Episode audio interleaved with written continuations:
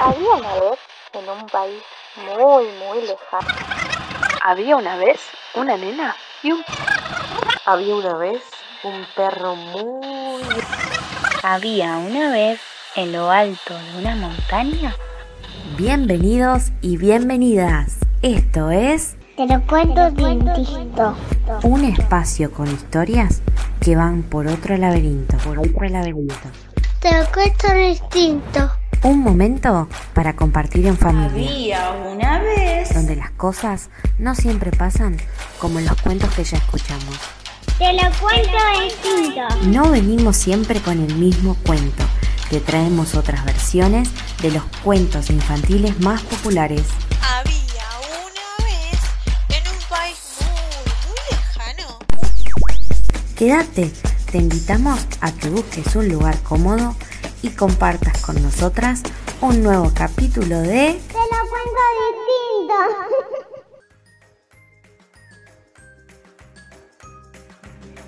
Hola, hola, hola, buenas tardes para todos, ¿cómo están? Por acá los saluda la señora Eri. Hola. Buenas tardes familias, hola hola, por acá la señora Nai. Espero que estén cuidándose en casa. ¿Qué te parece, señor, si le contamos a los chicos el cuento que trajimos hoy? Ay, no, no, pero pará, pará.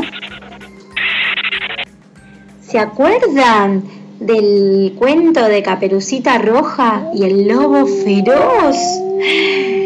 Que Caperucita iba en el bosque bailando y cantando y de golpe se encontró al lobo feroz que quería comerse a ella y a su abuelita. ¡Ay! Pero qué boca tan grande tiene. Es para comerte mejor. Pero vino un cazador valiente y muy fuerte y las pudo salvar. Sí, pero señor Eri, yo me pregunto, ¿qué hubiera pasado si la historia de Caperucita Roja y el lobo feroz hubiera sido al revés? ¡Claro! ¿Qué hubiera pasado si Caperucita era la feroz? Y se quería comer al lobo. ¡Ay, chicos, ¿se imaginan? O si Caperucita no podía salir de su casa a llevarle la comida a su abuelita, como nos está pasando ahora a nosotros que no podemos salir por el COVID. O si Caperucita es la valiente y salva a todos de una peste. Por eso hoy les traemos otra versión de Caperucita Roja. En este espacio Te lo cuento distinto. distinto.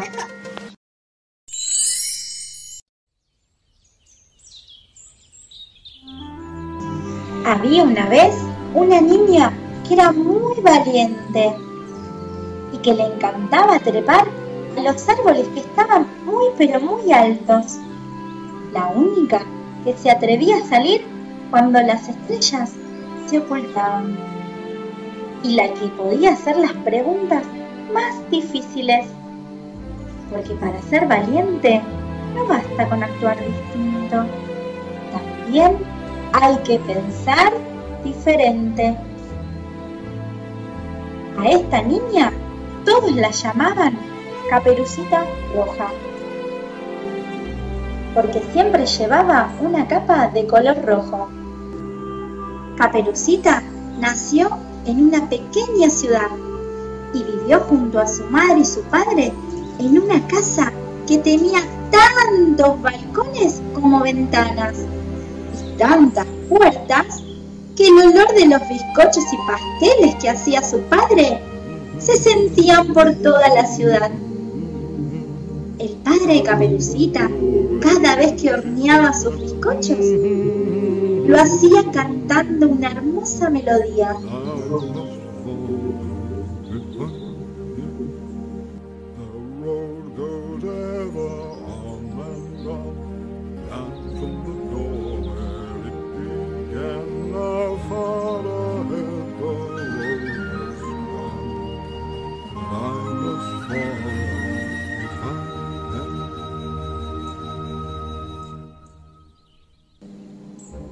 La madre de Caperucita Roja era la inventora del reino y que cuando ella creaba los colores que le encantaba hacer, estos se iban por la chimenea y llenaban el cielo de fuegos artificiales.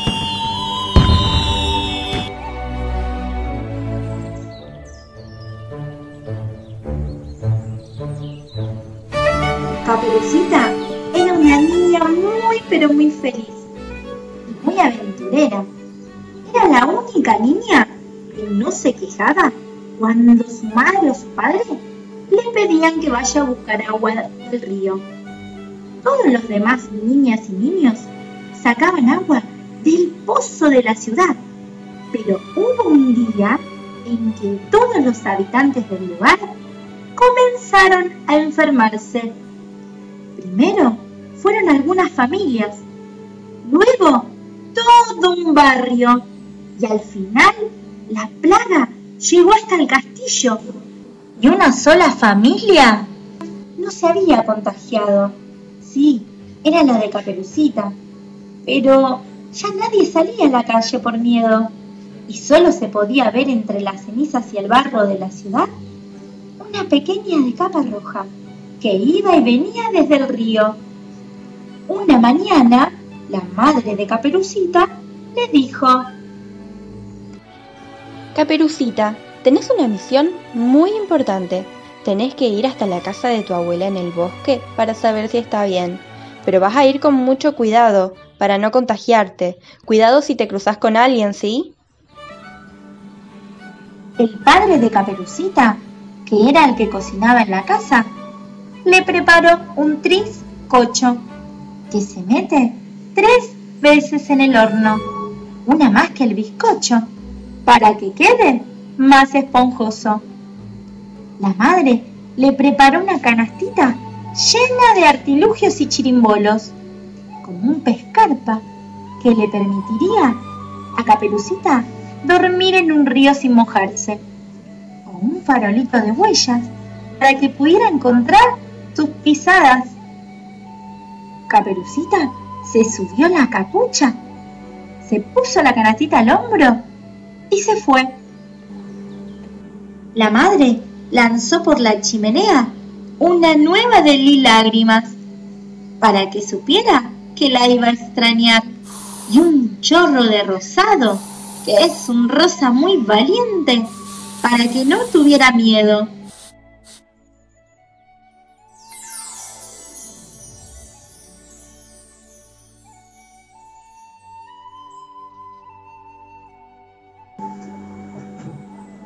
La bella durmiente se tapaba con la almohada mientras escuchaba el relato. La sirenita aguantaba la respiración. Rapunzel se mordía el pelo de tantos nervios. Y Bella abría los ojos como platos y la boca como ojos que parecían platos. Abría tanto, pero tanto la boca que no podía ni hablar y tanto los ojos que no quería ni ver. Caperucita tuvo que atravesar el bosque por caminos que nunca había visto y tenía que ocultarse de personas que ni conocía y que iban vestidas de negro para señalar que llevaban la enfermedad. Caperucita pasó miedo, frío y se sentía muy sola. Pero pudo llegar a la casa de su abuela, que la abrazó con mucha fuerza, la hizo dar vueltas, abrir la boca, toser y cantar una linda canción.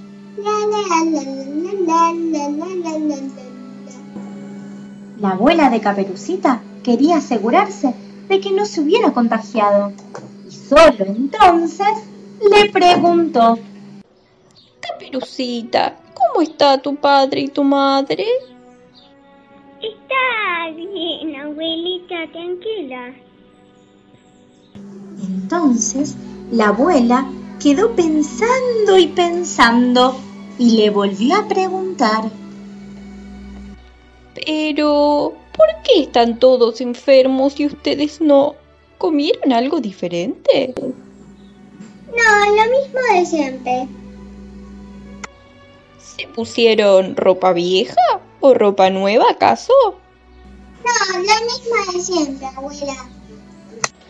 ¿Tu madre inventó una burbuja de cristal? No, no inventó nada nuevo. ¿Bebieron agua del pozo? No, como siempre, de río. Y en ese preciso momento, cuando la abuela abría los ojos tanto como para mirarse en la nuca y la boca como si quisiera bostezar, alguien golpea la puerta. Era el cazador, que vestía capas y capas de ropa que ya no tenían color y que olía a musgo húmedo. Y que hablaba como si estuviera masticando el mismo musgo. El cazador llegaba a la casa de la abuelita para poder ofrecer sus presas, algo que hacía habitualmente, aunque la abuela de Caperucita nunca le comprara. Apenas la abuela abrió la puerta, el cazador le dijo, Pero, ¿qué ojos tan grandes tienes? Es de buscar tantas respuestas y de leer tantos libros. Pero, ¿qué orejas tan grandes tienes? Es por escuchar atentamente todo lo que me dicen. Pero, ¿qué boca tan grande tienes? Es para decir lo que todos callan. Entonces la abuela lo miró fijo y le gritó. Tú eres el culpable de toda la epidemia. Has tirado lo que nadie quiere comprarte al pozo de agua de la ciudad y lo has infectado. El cazador se quedó mudo y muy quieto. Entonces Caperucita y la abuela aprovecharon para atarlo y lo llevaron a la ciudad, donde fue castigado y tuvo que limpiar todo el pozo, por lo que él había tirado, y le prohibieron cazar y le enseñaron a tejer. Muchos años después, gracias a su talento, su valor, inspiró otra conocida historia, al que todos conocemos como el sastrecillo valiente.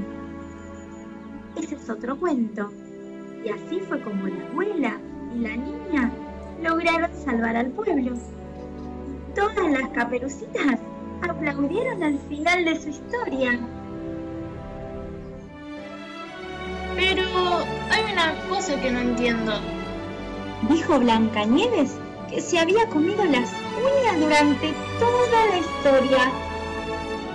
Pero, ¿qué pasó con la bestia? ¡La bestia! Contestó Caperucita de Brasil. No, la bestia era la peste, la que enfermó todo el pueblo. Y Caperucita y la abuela fueron las que salvaron el pueblo. Y fue así como todas las caperucitas estaban muy contentas porque podían haber hecho el cuento que siempre quisieron protagonizar. Por decisión de todas, la caperucita japonesa fue la encargada de escribir la historia con una plumarina. Seguro se preguntarán qué será. Es una pluma que usa espuma de mar como tinta para poder así llevar los relatos a todas partes. Cada una de las caperucitas cerraron sus historias y se marcharon.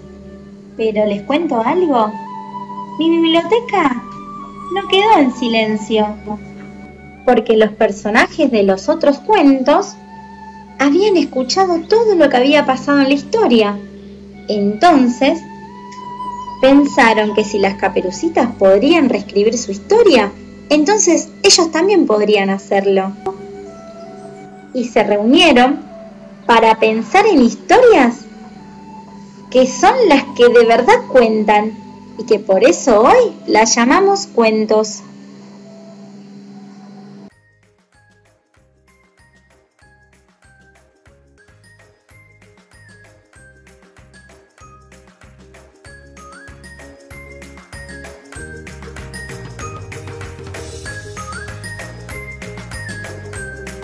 ¿Y chicos, les gustó el cuento?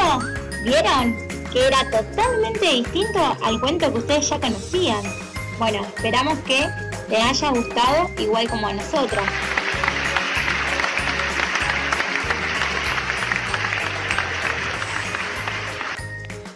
Señor Eri, antes de irnos, se me ocurrió una idea y te la quiero contar.